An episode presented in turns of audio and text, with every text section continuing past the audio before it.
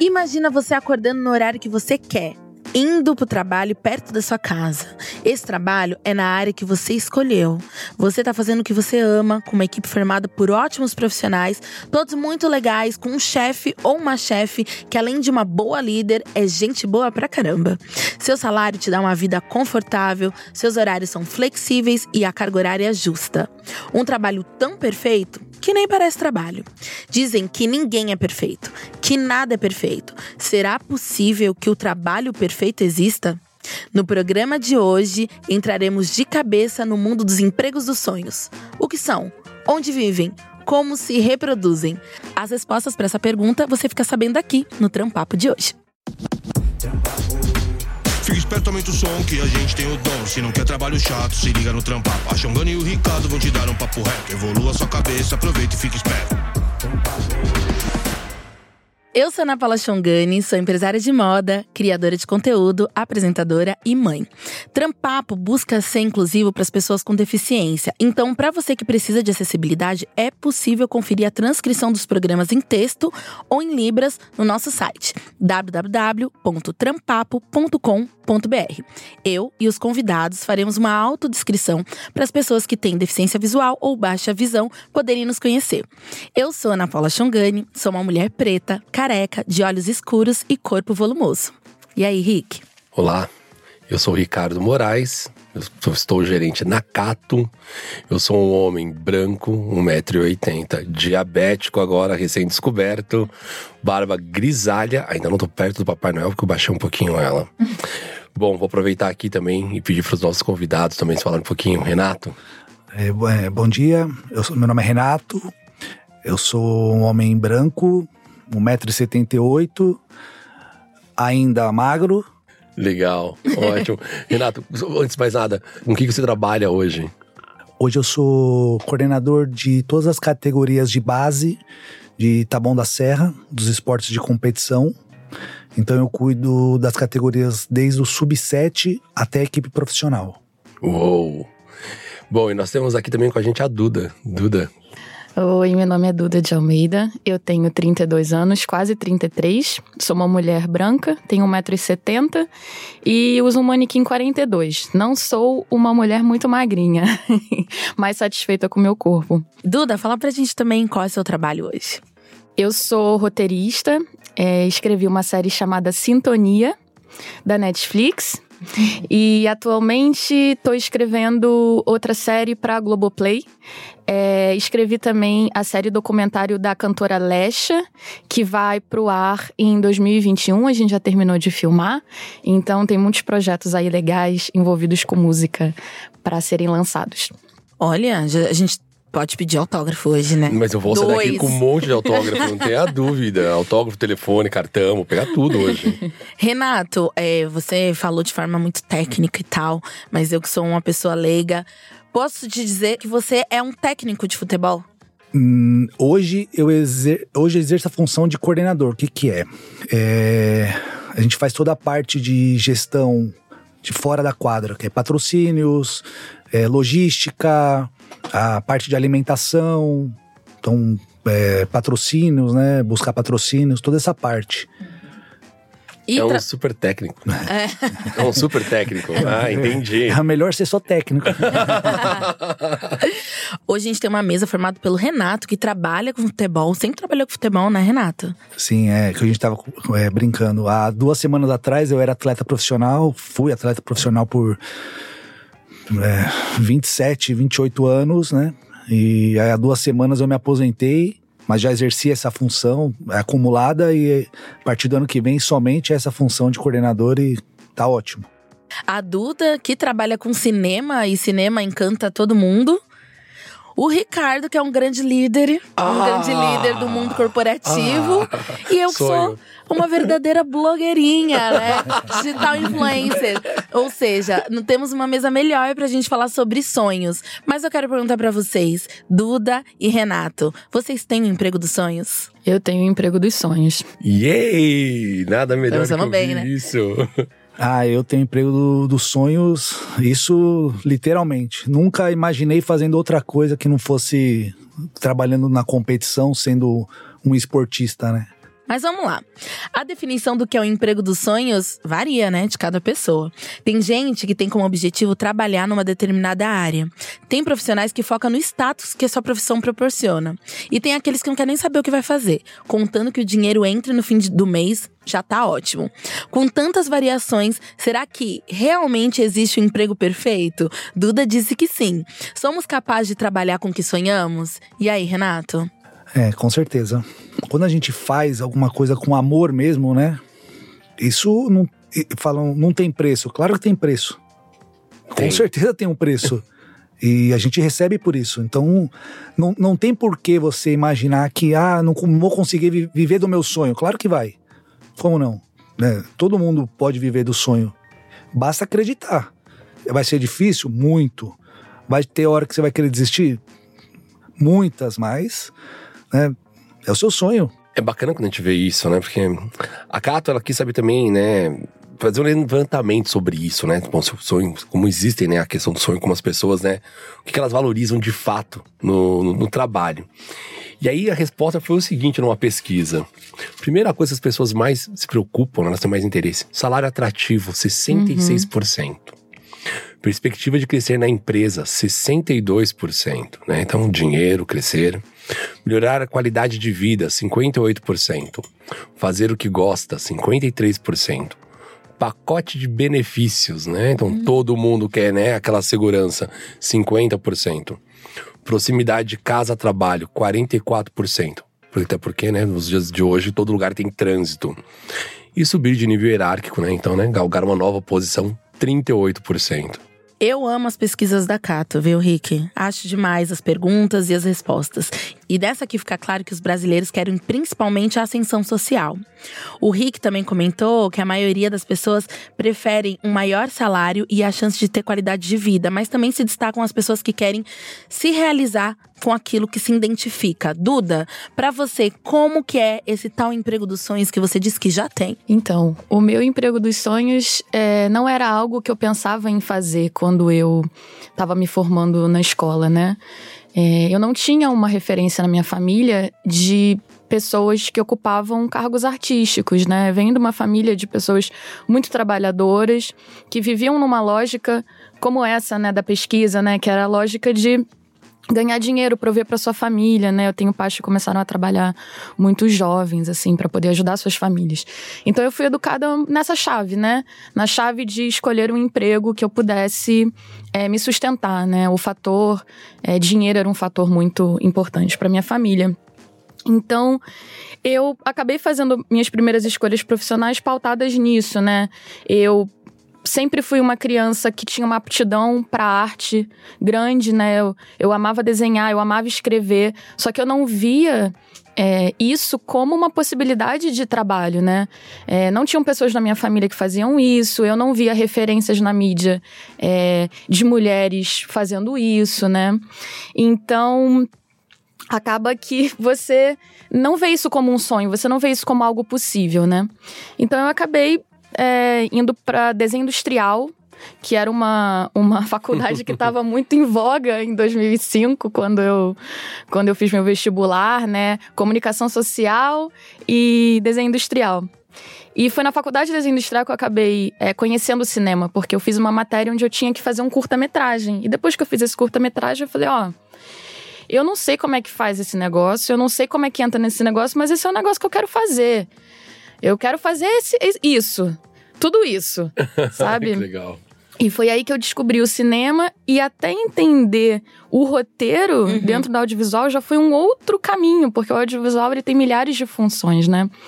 Então, o meu emprego dos sonhos, ele foi encontrado através de muitas curvas e caminhos pouco exatos. E eu acredito que que para muitas pessoas vai ser assim, porque nem sempre você vai conseguir enxergar tão longe de ver alguém fazendo uma coisa e falar, ah, eu quero fazer isso.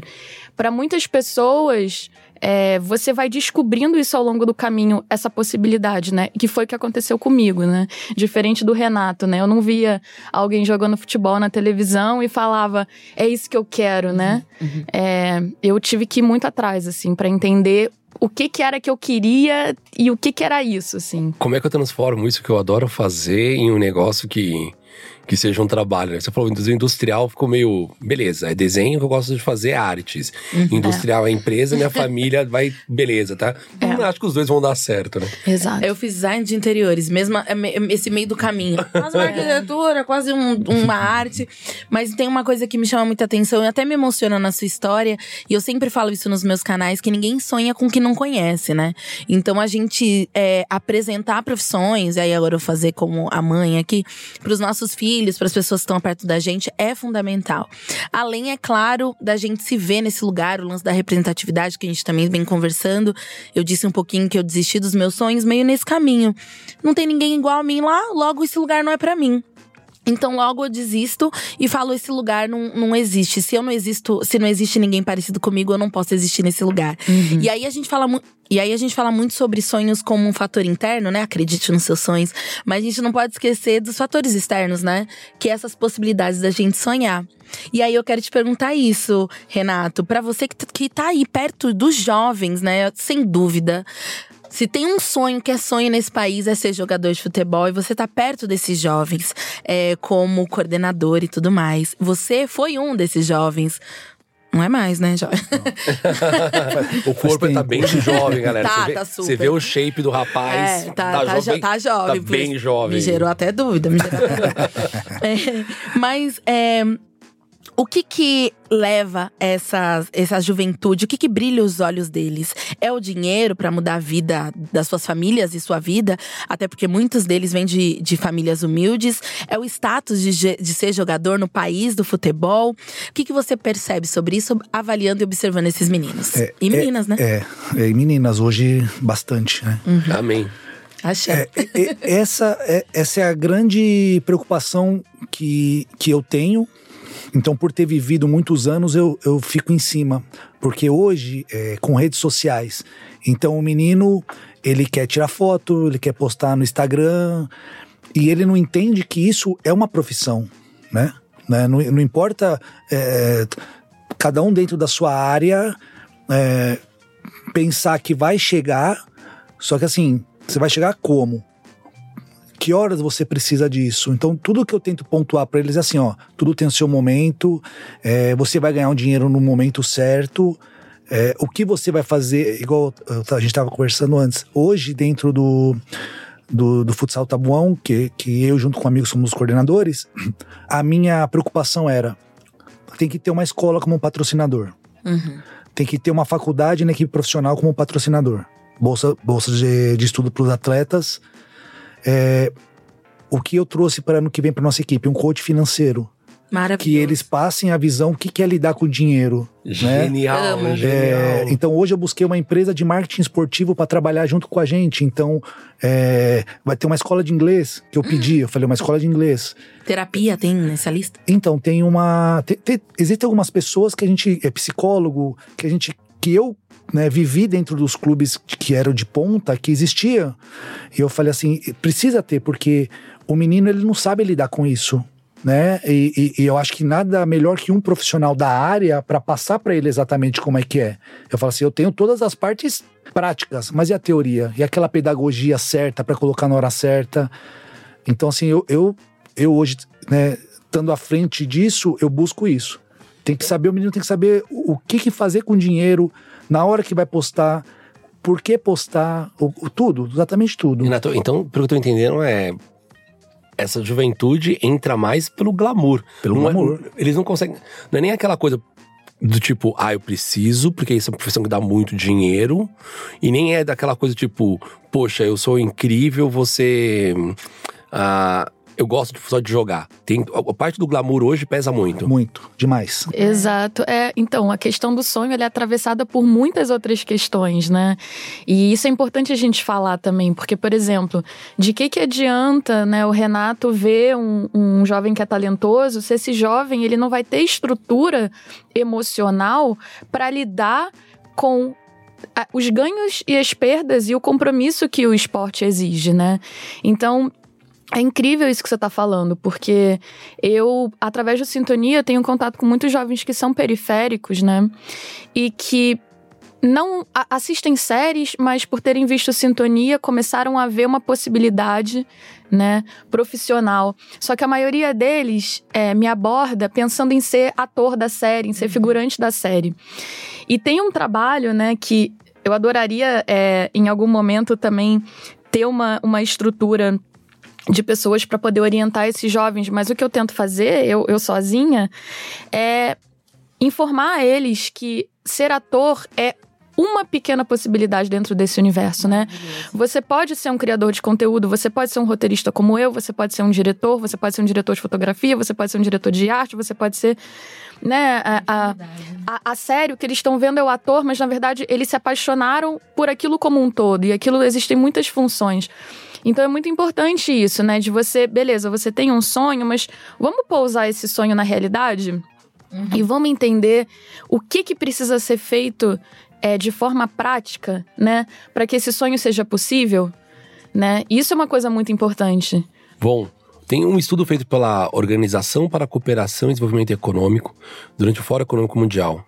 Esse estudo traz o seguinte: dados sobre as aspirações profissionais futuras de cerca de 600 mil jovens de 15 anos.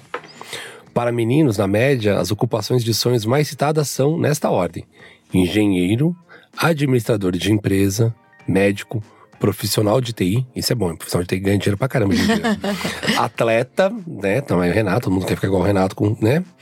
Professor, amém, todo mundo tem que professor. Policial, mecânico de veículos, advogado e arquiteto. Já para as meninas, as ocupações mais citadas são médica, professora, administradora de empresas, advogada, enfermeira ou parteira, ó a doula. Amo. Psicóloga, designer, veterinária, policial e arquiteta. Ó, as mulheres estão mais pra frente, hein? Bem mais, sempre, como sempre, como sempre. E é interessante porque quando falamos de emprego dos sonhos, geralmente a gente imagina uma carreira típica como jogador de futebol, star, roteirista de filme, ator. Os jovens de hoje, será que eles estão mais realistas e ligados nas dificuldades do mercado? Ou será que eles são mais acomodados, menos transgressores e deixando de sonhar para ir direto para emprego seguro? Será que os jovens hoje não estão mais se permitindo protagonizar filmes de fantasia e só vêm como possível carreiras dramáticas baseadas em fatos reais, Duda? O que, você está vendo por aí? Então, quando vocês estavam falando, né, é, sobre essas profissões mais desejadas, né, e eu penso que às vezes também a gente olha para engenharia ou para arquitetura e pensa numa coisa dura, mas se você parar para pensar, né, que a importância que tem um processo urbanístico, né, numa cidade para promover espaços democráticos e espaços livres onde uh, manifestações culturais possam acontecer, onde você possa ter, por exemplo, uma praça em São Paulo que não necessita de um carro de polícia parado ali é, o tempo inteiro, né? Por exemplo, é, isso para mim é um grande sonho, né? Então você vê uma menina entrar de repente numa faculdade de arquitetura para poder repensar esses espaços urbanos. É uma coisa incrível, nossa, eu olho para isso e eu acho muito mais legal do que ser roteirista.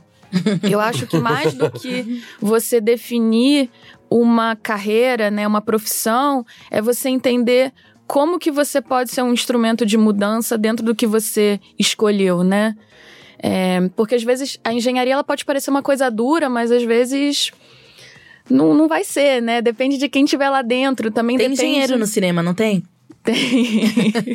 tem arquiteto no cinema também, né? Tem, tem tudo. Então eu acho isso muito incrível, assim. Agora a questão é, é como que esses jovens, é, com que pensamentos e ideias eles vão entrar nessa faculdade de engenharia, nessa faculdade de arquitetura? Será que não tem um pensamento? Será que antes a gente não tem que estar tá estimulando esses jovens a pensarem é, o que, que eles querem fazer, qual é o sonho deles para além da profissão, o sonho deles de vida, o sonho deles de cidade, o sonho deles do que, que eles querem para o mundo, né? Eu acho que talvez esse sonho deveria ser mais estimulado do que o sonho da profissão, sabe? Para quando você entrar numa profissão você poder fazer o teu sonho acontecer por meio daquele Com daqueles recursos, daquelas ferramentas. Agora vamos falar do outro lado, né? Mesmo que o jovem queira se arriscar num trabalho não convencional, como por exemplo um digital influencer que reage a outros digitais influencers e explicar que isso é de fato uma profissão complexa que demanda diversos conhecimentos, ou mesmo jogador de Free Fire, né? Que hoje é profissão. Nossa, hoje é conhe- reconhecidos inclusive como grandes esportistas. Muitas vezes é muito difícil explicar e convencer a família que esses trabalhos são legais e que pode dar uma boa renda e que pode sim transformá-los em grandes profissionais. Além desses trabalhos inusitados, também temos novos tipos de emprego aparecendo no mercado de trabalho. E aqueles que forem ousados e tentarem se qualificar para essas vagas serão muito bem remunerados. Claro, se especializarem nessas áreas, o que não será barato e como são campos novos, terão que enfrentar as mesmas descrenças vindas dos pais mais conservadores. Entre essas profissões temos gerente de origem ética, detetive de dados, analista de cibercidade, talker, um profissional para ouvir seus problemas sem ser psicólogo. Gente, tem um monte de amigo talker, um monte. Ah, um mas não monte tô ganhando deles. dinheiro com isso. Ninguém ganha Precisa nada. avisar ele. Pô, eu pago bastante drink pra ficar me ouvindo, ficar me ouvindo chorando. É uma viu? forma de pagamento. Pago em almoço, pago em muita coisa. Técnico de assistência médica assistido por inteligência artificial, entre outros. Olha quanta coisa louca, né, de, de carreira nova que existe. Agora eu quero dica de vocês, né? Pudesse voltar atrás, você, Renato, que é pai também. Duda não é mãe, não, né? Mãe? Hum, ainda não. Renato, que é pai, Duda, que tá ali junto com tantos e tantos jovens. Como convencer a sua rede de apoio a não surtar se você escolhe uma carreira não convencional, de um nicho estranho ou novo no mercado? Como conseguir o apoio da família, que é tão importante para você seguir a sua profissão, independente de que profissão seja? Duda? Bom, como conseguir o apoio da família, né?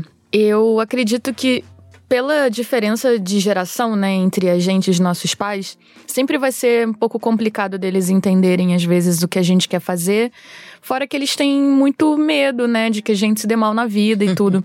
Então acho que talvez a gente tenha que começar essa conversa tendo muita paciência com nossos pais de entender que realmente a preocupação deles é uma preocupação legítima. Às vezes eles podem não falar de um jeito legal, eles podem não agir de um jeito legal, mas quanto mais a gente mantiver a nossa calma e a nossa paz, mais tranquilo vai ser esse processo. Né? É, eu acredito que a primeira coisa é você demonstrar realmente um comprometimento com o que você quer. Porque se a sua mãe ela acha meio estranho aquilo que você quer fazer, mas ela vê que você se dedica, que você tá ali, que você tá passando tempo, que você tá pesquisando, lentamente ela começa a enxergar aquilo como uma possibilidade, né? Como uma realidade, não como uma coisa da sua cabeça.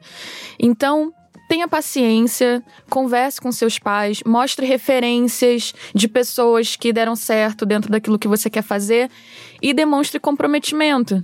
Demonstre comprometimento, porque é, do mesmo jeito você vai estar também educando seus pais em relação àquilo que você quer fazer, né? Também não fique numa postura de achar que seus pais têm que entender tudo e têm que apoiar tudo, né? Porque eles são seres humanos, eles têm muito medo, né, de que as coisas deem errado para você, então tenha paciência, vai aos pouquinhos que você chega lá. Inclusive, a Cíntia Tereza, que é gestora de gente e hospitalidade, disse o seguinte, abre aspas, a idealização de um emprego dos sonhos pode interferir diretamente no nosso nível de felicidade.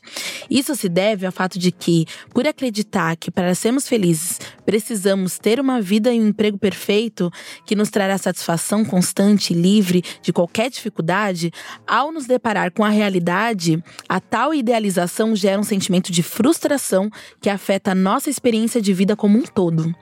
É, tem um humorista que ele diz o seguinte, né? Que a depressão é algo tão comum nos países de primeiro mundo porque eles são ensinados a sonhar ao invés de sobreviver. Né? Então, por isso que tem muito essa coisa. Bom, é uma brincadeira, óbvio, mas ainda assim é, tem um fundo de verdade, né? Porque desde criança a gente é obrigado a cumprir metas, né? E você tem que bater aquelas metas e expectativas, né? Tá falando dos pais, ah, porque você vai ser o primeiro médico da família. Tipo, é, obrigado, mas eu não quero, não gosto de medicina, não gosto nem de biologia. Então, e aí isso também vai mudando até não só no trabalho, como pra vida, né? Porque aí fica aquela expectativa, mas, ah, eu fui uma pessoa de sucesso, então eu tive minha própria empresa, você tem que conseguir ter a tua. Ah, porque os vocês sempre foram pra Disney. Ah, não, eu quero que você você vá pra Disney, seus filhos também possam ir. Então a gente vai cumprindo não só tem que cumprir o que os pais fizeram e tem que fazer mais, Mais. e melhor. né? Eu vejo muito isso, a diferença de geração, que é, ah, os pais são muito ficcionados em dinheiro, aí tem aquele filho bem hippie, bicho grilo. Aí aquele pai que é super bicho grilo, cuja natureza tem um Ciclos. filho exato, né? A gente vem sempre contra, né? E aí, quando você começa a olhar essa essa, essa expectativa de todo mundo, no final parece que todo mundo tem que virar uma família de comercial de margarina, margarina né? A família tem que ser tradicional. Isso passa, né? De, até hábitos de vida, gênero, tudo que a gente deseja.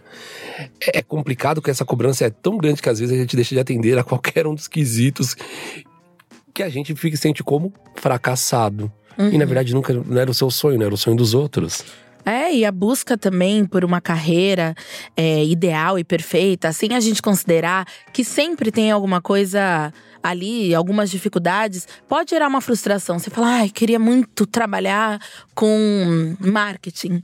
E aí você acha que todo o seu trabalho está ali na sua idealização. Não, tem alguns outros processos que talvez para você fazer isso até diariamente precisa passar por coisas que você não gosta tanto. E aí, em vez de ser uma coisa positiva para sua vida, se torna alguma coisa negativa. Então eu quero perguntar para vocês, e aí, o que que não é tão legal no emprego dos sonhos? Que até no emprego dos sonhos tem coisa que não é tão legal, né?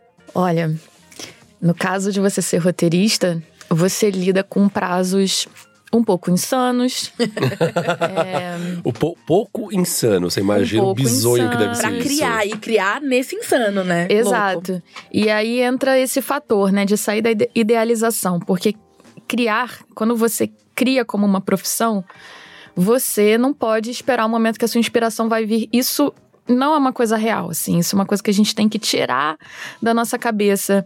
É a musa, né, que vem e que te inspira e vem a ideia e tal.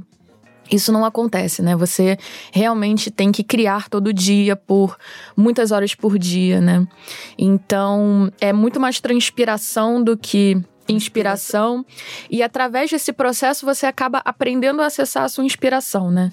É, então, ser roteirista envolve você ter prazos muito apertados.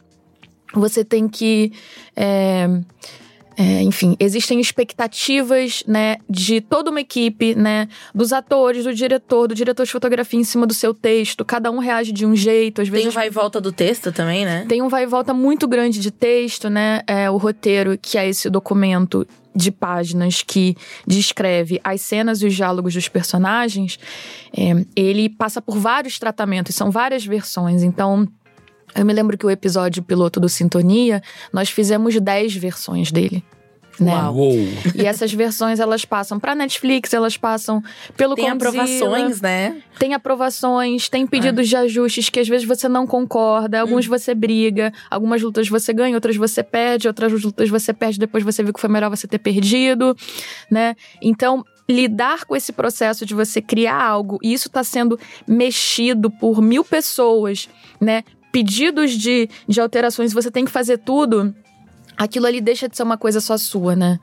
Então você você é capitão do navio de um texto que está sendo modificado por muita gente. Então, isso é muito difícil de lidar. Às vezes você entregou um roteiro que você acha que tá lindo, você ama aquela fala, vem o diretor e fala: "Eu não compro essa fala. Essa fala tá ruim, essa fala tá cafona, essa fala tá isso, essa fala tá não sei o quê". E, e, e- tudo mexe com você, né? Tudo mexe com o seu subjetivo. Você fica, ai meu Deus, mas essa fala, na verdade, é uma coisa que eu peguei porque meu pai tinha me dito e eu achava que cabia super bem aqui, ai meu Deus. Então, assim, você lida com muita insegurança. Isso é um lado bem difícil de ser roteirista. E os prazos insanos, que eu já falei. Três vezes. É, exatamente. E você, Renato, jogador como jogador de futebol ou como coordenador? Ah, o limite do corpo, né? Isso Uau. é. Nossa, é, você chega uma hora que você.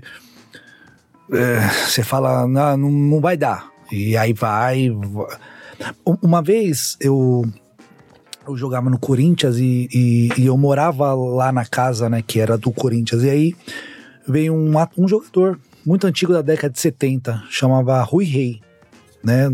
É, Ele jogou e ele estava escrevendo um livro, ele estava na casa e falou: ah, vou ficar o fim de semana aqui, a gente vai ficar aí. E aí ele conversava, ele contava muita história. E ele falava sempre, ele se referia a ele na terceira pessoa. Não, que ele, que ele.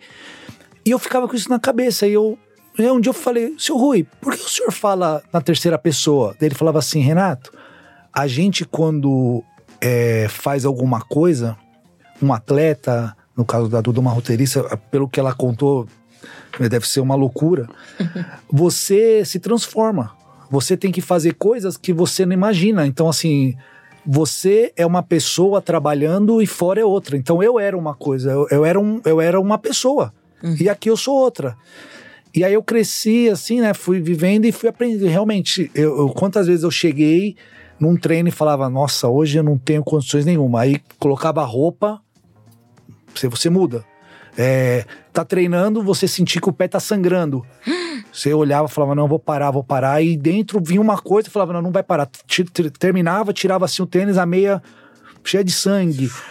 É, é, injeção, então, não tem incontável, incontáveis às vezes que falava, não tem como, injeção.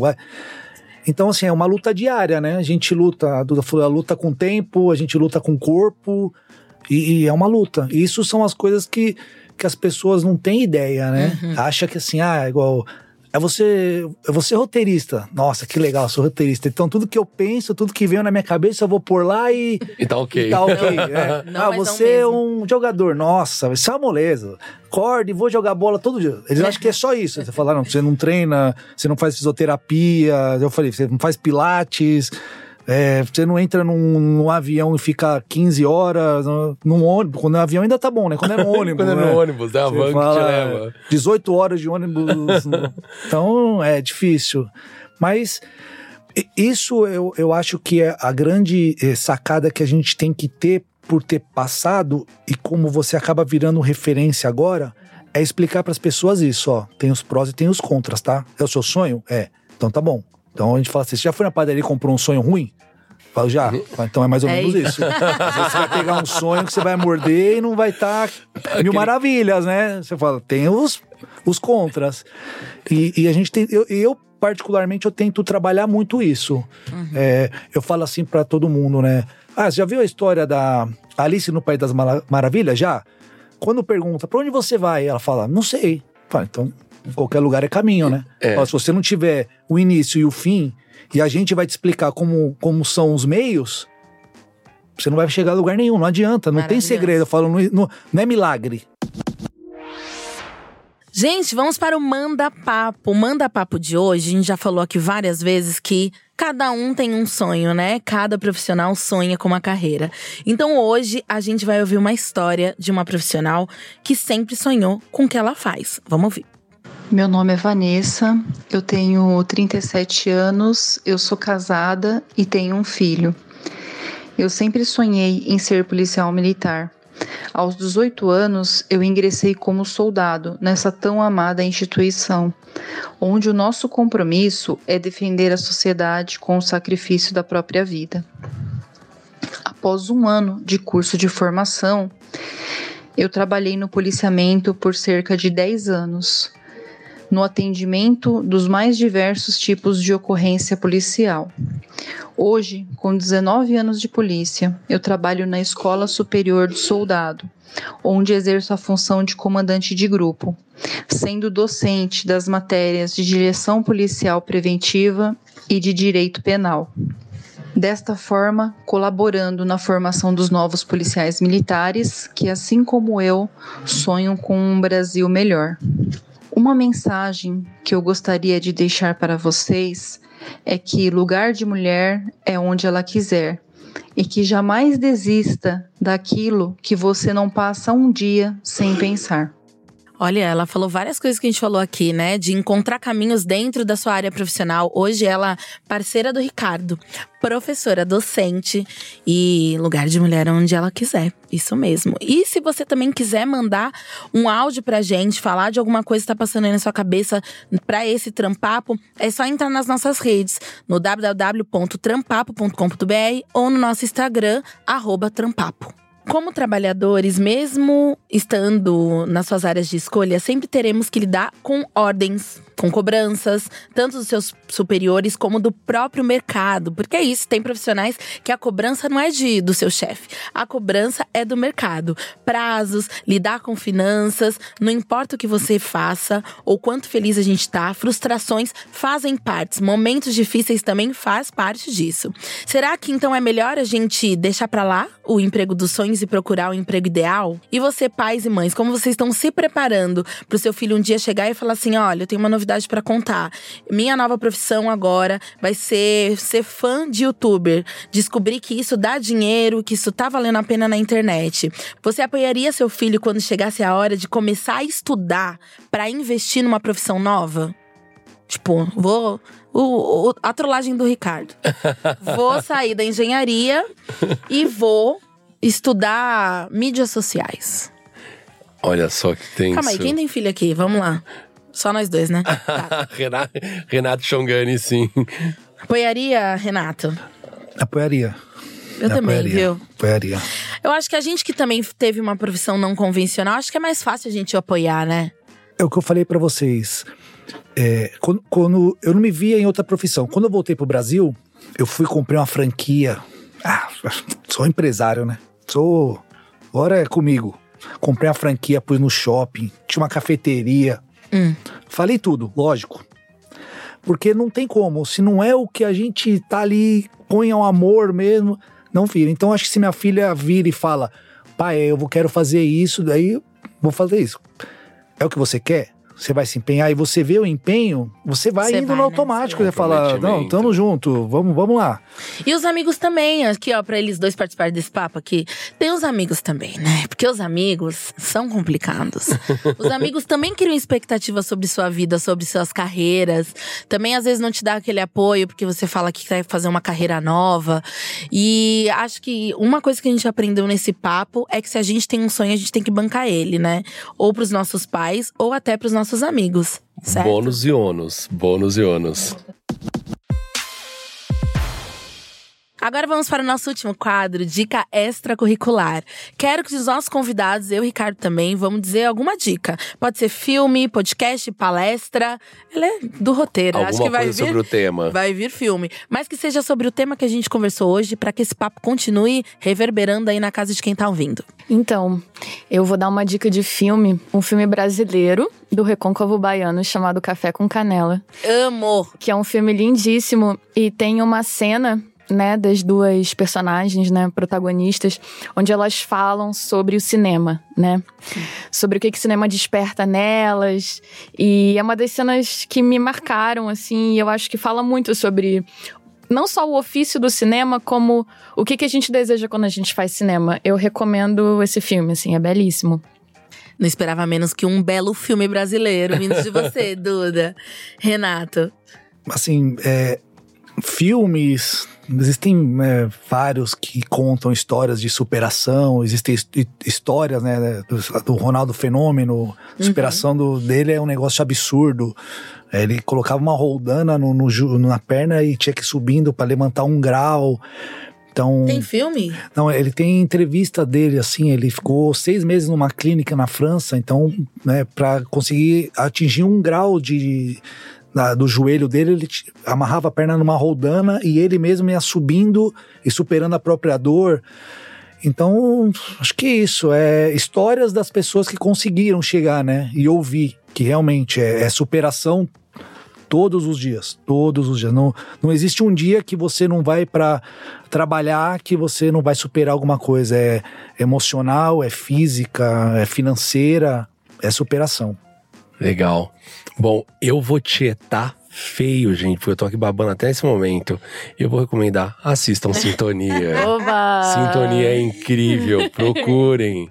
Conta a história dos dois jovens, como eles estão mudando da vida, é, a dificuldade de sair da, de ser um jovem periférico e conseguir sair do, do padrão clássico de ir pro, pro, pro tráfico, o outro tentar virar um alguém famoso, um MC e tudo mais. Então, assim, cara, eu tô com essa beldade aqui na frente, a Duda. Sintonia pra mim é a melhor dica. Assista com carinho, olhe com o olhar do jovem. Pais, olhem isso, aquela profissão que talvez seja meio mas como assim? Você vai virar um cantor? Você vai ficar Aham. um negócio de funk e mostra todo o sucesso do garoto. Pois é, e o Sintonia é uma série sobre sonho, né? É uma série sobre sonho e como cada um dos personagens, né, dos três personagens que são muito diferentes entre si, nos seus tons de pele, nas suas oportunidades, nos seus gêneros, como que cada um consegue ou não consegue materializar o seu sonho nesse contexto periférico de São Paulo. Tem tudo a ver com o nosso papo. É genial, é incrível. Valeu a tietagem, hein? E mais que isso, vocês vão assistir Sintonia de uma outra forma, que vocês vão falar, agora eu conheço a roteirista. a partir desse papo. Eu tenho duas indicações hoje. Um livro que eu não sei se eu já indiquei em outros episódios, mas se eu não fiz isso, eu vou indicar nos futuros, porque eu sempre repito, que é O Ano Que Eu Disse Sim, que é um livro da Shonda Wines, que é uma grande escritora também, e que ela fala muito sobre pós e contras da sua profissão, e fala também sobre conhecer realizações. A gente falou sobre diversidade, sobre referência. A Sean Wine, sem dúvida, é uma referência para as mulheres pretas do cinema. E minha. E também agora eu vou me autotietar, pode, gente? Deve, deve. eu fiz uma entrevista com a Vitória Ferreira, que é jogadora da seleção, jogadora feminina da seleção brasileira. E é uma menina jovem, mas que também já tem muitas informações. Tem muito do que o Renato trouxe aqui, da presença da família, de ser uma mulher no futebol, de trazer. É, é, esse sonho, desse sonho virar realidade, dos caminhos para ela chegar nesse sonho. Então, essa entrevista é do quadro Não Enrola. Só procurar Xongani Vitória Ferreira no YouTube que vocês vão encontrar. Queridos, Adorei o papo de hoje. Falar de sonho, sem dúvida, é um dos meus assuntos preferidos. Muito obrigada, Duda. Muito obrigada, Renato, por todas as partilhas aqui nesse papo hoje, né, Rick? Pessoal, super obrigado. Assim, eu, de novo, né? É muito legal quando você consegue ver coisas que você ama ou coisas que você tenta imaginar se é possível existir. Eu tenho, assim, duas pessoas aqui do meu lado. A Duda, que realizou meu sonho, né? Agora eu sei de onde vem a sintonia. Pô, Renato mostrando exatamente aquilo que eu sempre imaginei de um esportista que é aquele raiz mesmo, né? Que tem isso, é a vida, é a dedicação e é fazer com que outros possam fazer assim. Renato, obrigado pela sociedade, por você existir, cara, isso é muito bom. Eu que agradeço, eu também tô nervoso aqui com a Duda, quando eu fiquei sabendo. Gente, muito obrigada pela oportunidade. E boa sorte a todos e todas. É isso. Estamos encerrando mais um delicioso papo aqui no Trampapo de hoje, mas essa conversa pode continuar nas nossas redes sociais. Vai lá no nosso site www.trampapo.com.br ou no nosso Instagram e Facebook, arroba trampapo.podcast. Um beijo, até o próximo episódio e tchau! Fica esperto, aumenta o som que a gente tem o dom. Se não quer trabalho chato, se liga no trampar. A Xongani e o Ricardo vão te dar um papo reto. Evolua sua cabeça, aproveita e fica esperto.